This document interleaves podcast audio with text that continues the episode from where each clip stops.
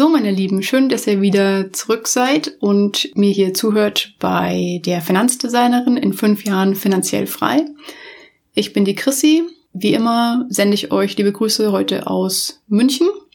Ich habe letztens festgestellt, dass ich euch ja eigentlich schon in der allerersten Folge noch ein bisschen mehr erzählen wollte über, über mich und warum jetzt eigentlich dieser Podcast denn Finanzdesignerin heißt. Und ähm, ja, ich habe da tatsächlich noch mal reingehört in die in meine erste Folge und dann ist mir aufgefallen, hups, irgendwie habe ich ähm, natürlich viel über so mein generelles Ziel erzählt, aber habe irgendwie total vergessen zu erzählen, ähm, wer ich denn eigentlich bin und ja, warum ich dann jetzt den Podcast überhaupt Finanzdesignerin genannt habe. Und das will ich heute mit dieser Folge einfach noch mal ein bisschen nachholen.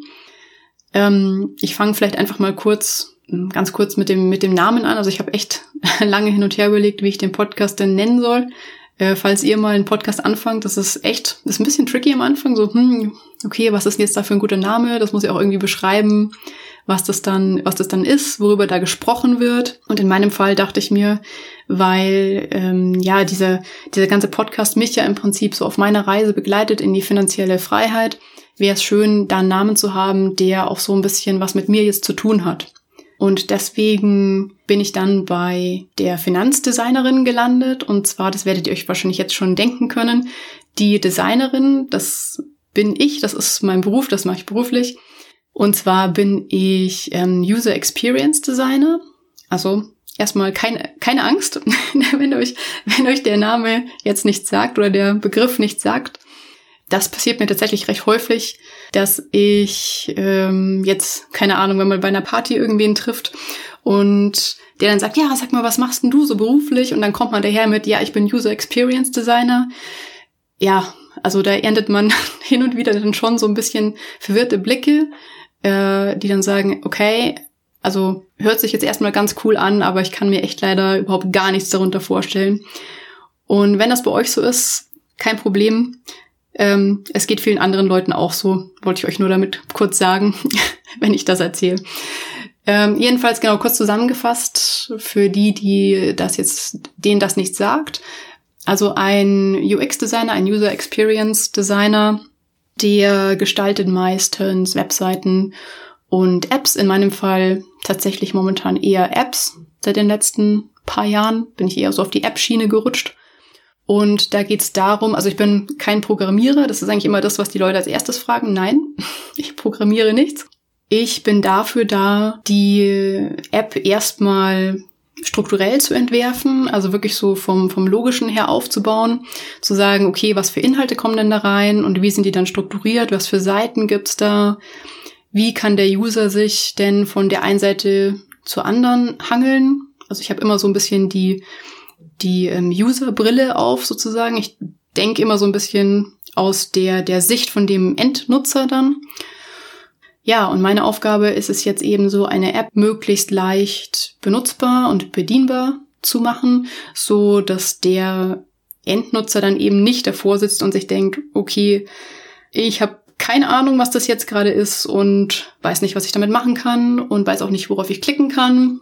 Also das sollte natürlich nicht passieren. Und was auch nicht passieren sollte, was aber leider mit sehr, sehr vielen Apps doch passiert, ist, dass die Leute sich das runterladen und dann tatsächlich einmal aufmachen, dann vielleicht wirklich nicht verstehen, worum es da geht oder ähm, ja oder dass die App einfach nicht ähm, spannend genug ist sozusagen, sie nicht genau wissen, was sie was sie damit jetzt vielleicht machen sollen, was sie damit tun können. Und dann passiert Folgendes, nämlich dann machen sie die App einmal auf, dann wird die wieder zugemacht und dann wird sie in, ja, entweder sofort wieder vom Handy gelöscht oder halt sie bleibt auf dem Handy drauf und wird aber nie wieder geöffnet. Das sehe ich tatsächlich bei mir auch relativ häufig, wenn ich so auf mein eigenes Handy schaue. Da sind schon ziemlich viele Apps drauf, die habe ich irgendwann mal runtergeladen und die benutze ich gar nicht so häufig. Also ihr könnt ja mal auf euer Handy so gucken, was da so drauf ist. Ich denke mal, euch wird es ähnlich gehen. Man hat halt irgendwie so seine weiß ich nicht, ja, fünf, sechs, sieben oder acht Apps, die man halt einfach häufig nutzt für irgendwelche verschiedenen Sachen. Und der Rest ist so ein bisschen, naja, der wird dann so ein bisschen auf Screen äh, drei oder vier geschoben, wenn man sich dann mal so nach, wenn man sich dann mal so nach äh, ganz rechts gewischt hat, sozusagen auf diesen ganz rechten Screen, virtuellen Screen, da sind die dann irgendwo drauf und manchmal sind sie auch in irgendwelche Ordner oder so reingeschoben. Kennt ihr ja wahrscheinlich.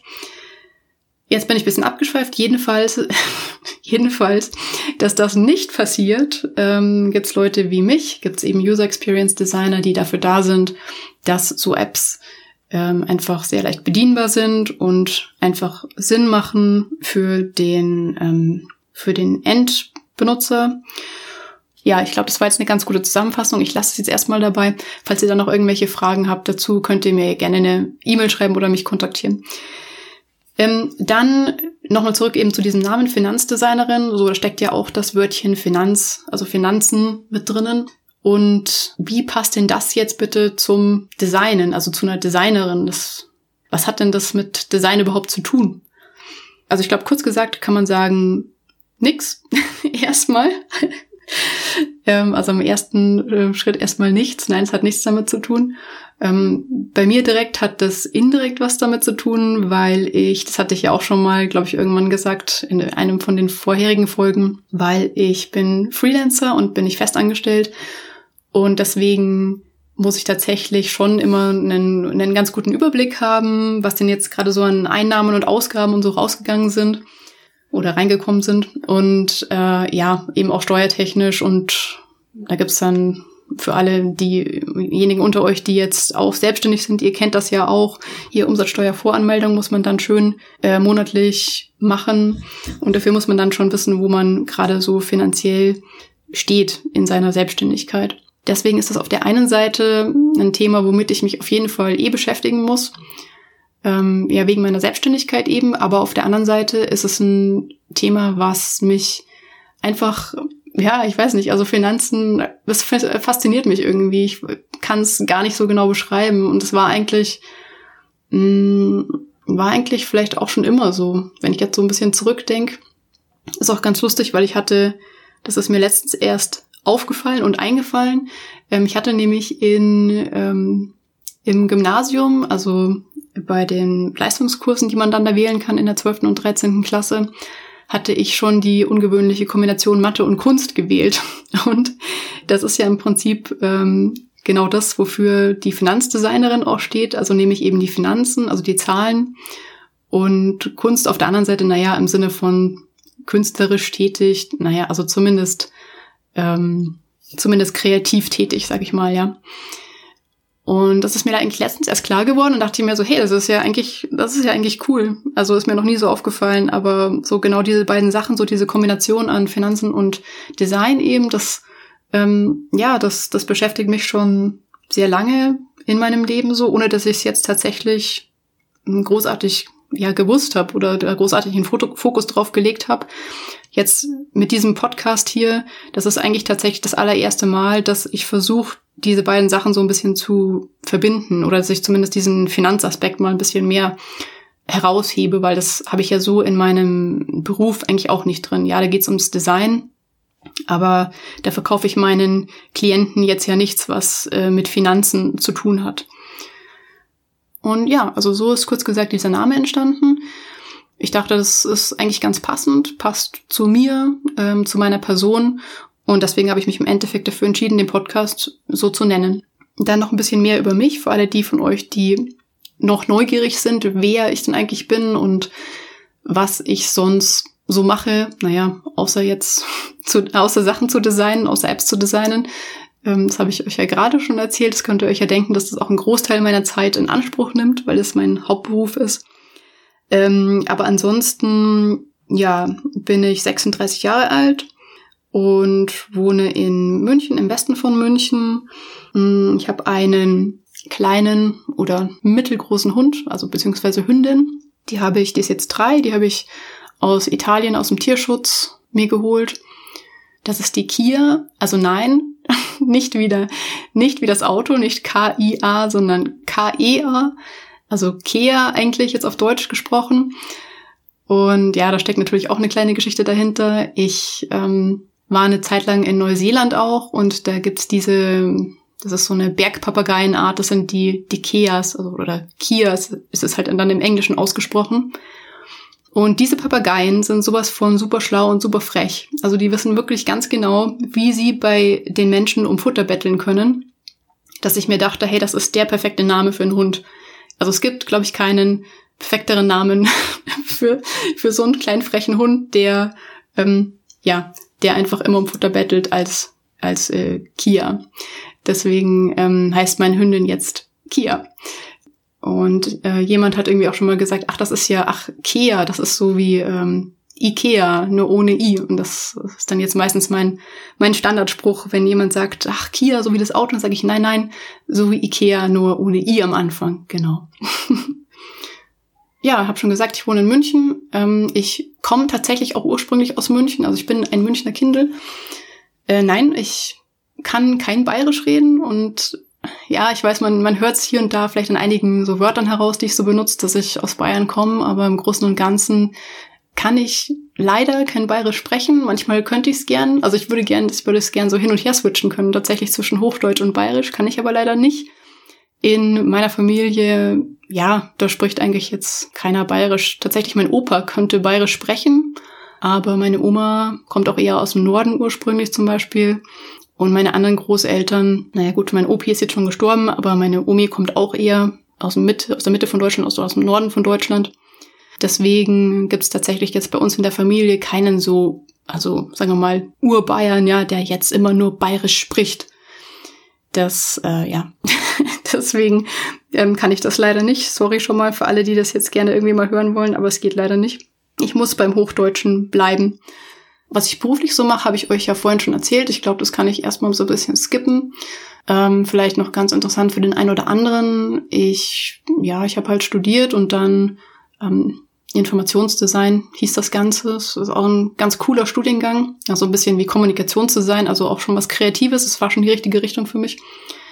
Und ja, ich habe das in Graz studiert tatsächlich und bin dann nach dem Studium, habe dann bei BMW meine Diplomarbeit geschrieben und hatte dann das Glück, oder beziehungsweise habe ich damals auch schon so ein bisschen Ausschau gehalten nach ja, Möglichkeiten ins Ausland zu gehen oder mal eben im Ausland zu leben und zu arbeiten.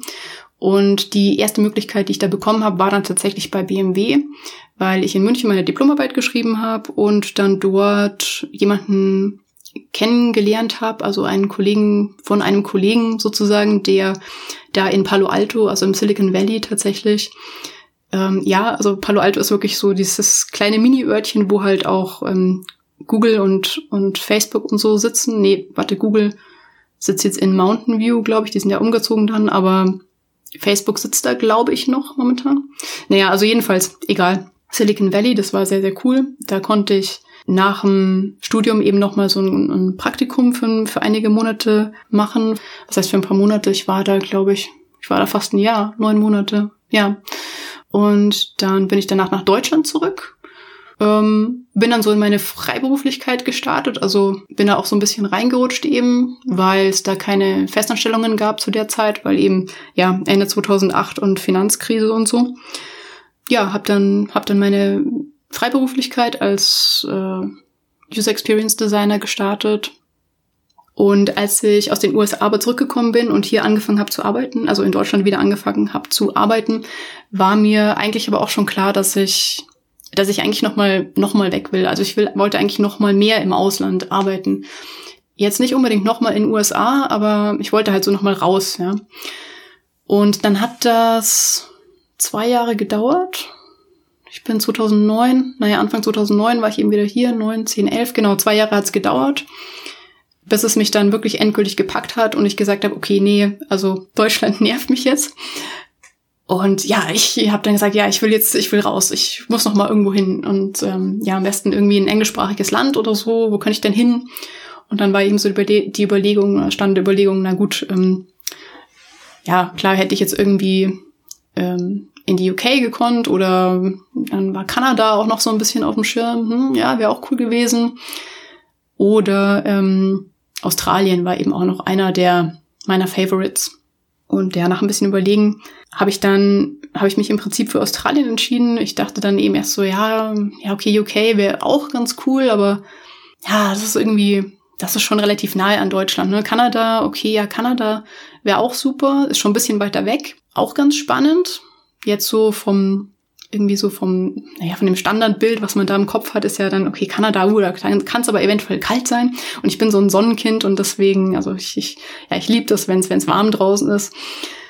Und deswegen habe ich mich dann im Endeffekt, wie alle, Deu alle Deutschen haben ja so schön von Australien das Bild im Kopf, ah, da gibt's ja nur, da gibt's ja Strand und schönes Wetter und ah, und die Australier sind ähm, super easygoing und so. Und ja, dann habe ich mich im Endeffekt für Australien entschieden, weil ich mir dachte, ja, dann, das ist erstmal so richtig weit weg. Da bin ich jetzt erstmal fast so weit weg von Deutschland, wie es nur geht. Also Neuseeland wäre noch ein Ticken weiter weg gewesen, aber sehr viel weiter weg geht's dann auch tatsächlich gar nicht mehr von der Entfernung.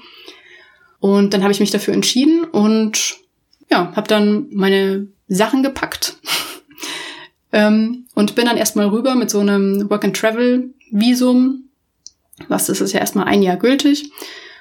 Und ähm, ja, ich bin darüber wirklich auch ohne jeglichen Plan. Also ich ähm, habe mir kein Zeitlimit gesetzt. Ich habe hier in Deutschland alles aufgelöst gehabt. Ich habe meine Wohnung aufgelöst. Ich habe so ziemlich alle, alle Sachen, die ich hatte, entweder verschenkt oder weggeschmissen oder verkauft. Also wirklich alles, was ich hier noch hatte, war eine Umzugskiste voller, naja, so Sachen, die ich wirklich einfach nicht wegschmeißen wollte. Ich weiß nicht, was da noch alles drin war. Ähm, so paar kleine Schätze halt. Und diese eine Umzugskiste habe ich dann zu meinen Eltern in den Keller gestellt. Die Sache war, dass der Keller von meinen Eltern, also der war schon ziemlich voll und deswegen gab es da auch gar keine andere Option, als jetzt eben nur diese eine Umzugskiste zu haben und eben nicht die ganzen Sachen, die ich hatte, einzulagern und irgendwie bei meinen Eltern zu verstauen. Das wollte ich eigentlich auch gar nicht, weil ich zu dem Zeitpunkt nicht wusste, wie lange ich gehe und wann ich wiederkomme. Also ich bin wirklich, ich wollte wirklich einfach mal losziehen, ohne irgendwie großes ähm, Baggage jetzt hier zu haben noch. Ich muss es mal ein bisschen Denglisch sprechen, sorry. Manchmal, ja, manchmal irgendwie gibt's bessere englische Wörter als Deutsch oder manchmal passen die englischen Wörter irgendwie besser. Ähm, naja, jedenfalls bin ich dann bin ich dann darüber und bin ein Jahr tatsächlich komplett kreuz und quer so in Australien ein bisschen rumgereist. Habe in der Zeit natürlich auch gearbeitet, weil ich bisschen Geld gebraucht habe ich war eine ganze Zeit in Perth, also an der Westküste von Australien, wo es mir echt saugut gefallen hat. Also wenn ihr da noch nicht wart, das ist richtig cool. Das ist so ein bisschen, sage ich immer, wie, ich vergleiche es immer gerne mit Texas, so in USA. Das ist so wirklich das Outback, Outback, Outback von Australien. Also so wirklich, ja, da laufen keine Cowboys rum, aber wenn das USA wäre, dann würden da Cowboys rumlaufen, sagen wir es mal so. Also da ist einfach dieser australische Slang, ist da noch viel äh, viel krasser ausgeprägt und es hat mich auch, als ich da war, erstmal eine ganze Zeit, ähm, es hat eine ganze Zeit gebraucht, bis ich so in diesem Dialekt auch drin war, also bis ich das wirklich äh, 100% verstanden habe, was die gesagt haben. Aber es ging dann schon nach einer Zeit. Genau, ja, ich bin dann ein Jahr rumgereist und dann hat's mich nach Melbourne verschlagen im Endeffekt. Ähm, ich wäre gern, wie gesagt, in Perth eigentlich noch länger geblieben, aber äh, da gab's für mich keine da gab es für mich keine, keine Jobs. Also da, als ich da dort war, das war 2011, da war da in der Gegend Richtung Webdesign oder so oder ja, also da gab es fast gar nichts. Ja, da gab es Printdesign, aber Richtung Printdesign wollte ich nicht gehen. Ich wollte mich da nicht nochmal in die Richtung verändern. Ähm, ja, und deswegen bin ich dann einfach weitergezogen und habe gesagt, nee, also wenn ich da jetzt, wenn ich da jetzt weiterhin irgendwie arbeiten will in Australien, dann will ich auch zurück in meinen Job, also in Richtung User Interface Design oder User Experience Design, also einfach, ich nenne es jetzt einfach mal leicht oder kurz gesagt Webdesign oder Webdesign und App Design. Ja, und dann bin ich einfach weitergezogen und bin eben in Melbourne gelandet im Endeffekt und habe dann da angefangen als Freelancer zu arbeiten. Ich hatte dann das Glück, dass ich mein Visum auch nochmal verlängern konnte. Also man kann dieses Travel and Work Visum kann man um ein weiteres Jahr verlängern, wenn man im ersten Jahr mindestens drei Monate auf einer Farm im, irgendwo im Outback von Australien zum Beispiel gearbeitet hat. Das hatte ich gemacht. Ich habe ganz fleißig, huh, ich habe äh, viele verschiedene Sachen gemacht. Ich habe ganz fleißig, äh, ganz im Norden von Australien habe ich mal Mangos gepflückt. Dann habe ich im Süden von Australien, was habe ich noch gemacht? Tomaten sortiert. Dann habe ich Weintrauben gepflückt. Uh, beim Weintraubenpflücken ist mir, ist mir ähm, schön mal so eine große Huntsman Spider auf die Hand gefallen. Die sind da manchmal so ein bisschen im, äh, im Gebüsch versteckt sozusagen. Also wenn ihr die, wenn euch das nicht sagt, dann googelt mal das, äh, die Spinnenart Huntsman. Die sind ziemlich groß, ähm, tun einem im Endeffekt nichts. Also die hat sich, glaube ich, genauso erschrocken wie ich und ist dann schnell weggekrabbelt. Aber das ist natürlich schon krass, wenn man da so ein bisschen in den Weinblättern rum rumwurschtelt und auf einmal sitzt einem da so eine Spinne auf der Hand, die halt größer als deine eigene Hand ist oder deine eigene Handfläche ist. Und ja, das war, das war eine Erfahrung für sich. Also vor den deutschen Spinnen hier ähm, habe ich jetzt keine Angst mehr, könnt ihr euch wahrscheinlich vorstellen. Das ist, äh, ja, das, das ist nicht zu vergleichen. Jedenfalls hatte ich dann, war ich eben in dieser Situation, dass ich dieses äh, Work-and-Travel-Visa um mein zweites Jahr verlängern konnte. Das zweite Jahr habe ich dann ja, habe ich eigentlich in, nur in Melbourne verbracht und habe da als Freelancer weitergearbeitet. Das kann man mit dem Visum, das ist sehr, sehr cool. Und dann ist das zweite Jahr so langsam abgelaufen und ich dachte mir, was, was mache ich denn jetzt? Willst du schon, Chrissy, was machst du denn jetzt? Willst du jetzt zurück nach Deutschland oder was, was machst du? Und die einzige Option, um noch weiter in Australien zu bleiben, war im Prinzip, mir dort eine Festanstellung zu suchen. Also mit den Visas in Australien ist es tatsächlich gar nicht so einfach. Das wird von Jahr zu Jahr äh, tatsächlich gefühlt komplizierter, da irgendwie ein richtiges Arbeitsvisum zu bekommen. Mm, es hat dann bei mir tatsächlich äh, geklappt, dass ich eine, eine Festanstellung gefunden habe. Das hat sich eben, ja, das hat sich ganz gut so gefügt, weil ich, als ich da als Freelancer gearbeitet habe, habe ich natürlich schon Kontakt knüpfen können zu ein paar Firmen. Und da war dann eine Firma dabei, die ähm, zufälligerweise genau zu der Zeit, wo ich dann gesagt habe, okay, ich versuche das jetzt, ich versuche mir eine Festanstellung zu suchen, die genau zu der Zeit einen User Experience Designer gesucht haben. Das hat deswegen super gepasst. Ich habe mich dann mit dem Chef einfach unterhalten und habe ihm dann eben so meine Situation geschildert. Und ja, das Ende vom Lied war, dass die mir mein Visum gesponsert haben und ich dann da, ähm, ich glaube zwei Jahre, ja zwei Jahre habe ich dann dort gearbeitet wir kürzen es jetzt ein bisschen ab, damit es nicht zu lang wird. Ähm, nach diesen zwei Jahren, ich habe dann immer mehr gemerkt, dass eine Festanstellung eigentlich nicht so mein Ding ist. Es war tatsächlich meine aller, allererste Festanstellung in meinem ganzen Leben. Ich habe davor ja immer als Freelancer gearbeitet und war so dieses Freelancer-Leben eben gewohnt und ja, also ich kann heute sagen, dass Festanstellungen sind einfach nicht meins. Das ist mir zu, dafür bin ich zu freiheitsliebend und zu zu selbstbestimmt, dass das irgendwie funktionieren würde. Deswegen war es dann eben so, dass ich auf der einen Seite schon eine super gute Zeit hatte in Melbourne und die Zeit auch total genossen habe. Und ich aber eben im Laufe der so dieser zwei Jahre in dieser Festanstellung immer mehr gemerkt habe, okay, das ist, ich bin da nicht so ganz glücklich in dieser Situation, wie ich da gerade bin. Und das ist nicht so richtig meins, also einfach von der, so von der Arbeitskonstellation.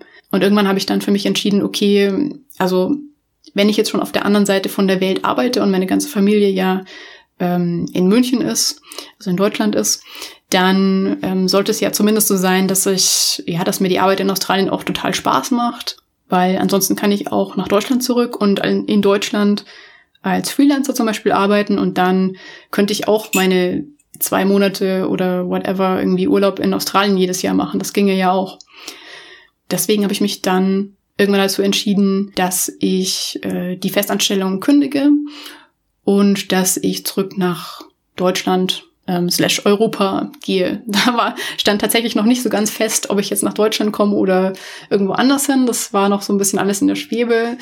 Äh, hatte auch zu tun mit einem Mann natürlich, ja, wie es immer so schön ist. Ähm, da war zwischenzeitlich die Überlegung, ob ich ähm, nicht mit dem nach England gehe, weil der aus der UK kam. Aber ja, das hat sich dann im Endeffekt alles ein bisschen verlaufen und ich bin dann doch in Deutschland wieder gelandet, also in München. München ist irgendwie immer so mein, mein Fallback, habe ich ja schon mal gesagt. Das ist, wird, ist und wird auch immer meine Heimatstadt bleiben. Und deswegen, ja, fühle ich mich hier eigentlich immer, ähm, auch immer wohl und immer gut aufgehoben. Und deswegen bin ich dann erstmal nach München zurück und bin auch jetzt immer noch in München und wohne und arbeite hier ganz normal. Ja, und ich glaube, damit belasse ich es jetzt auch erstmal, sonst wird das Ganze hier zu lang. falls ihr noch irgendwelche Fragen habt zu mir und meiner Person, könnt ihr gerne fragen. Äh, schreibt mir gerne einfach eine E-Mail oder so. Und ansonsten wünsche ich euch noch eine schöne Woche und bis bald. Ciao!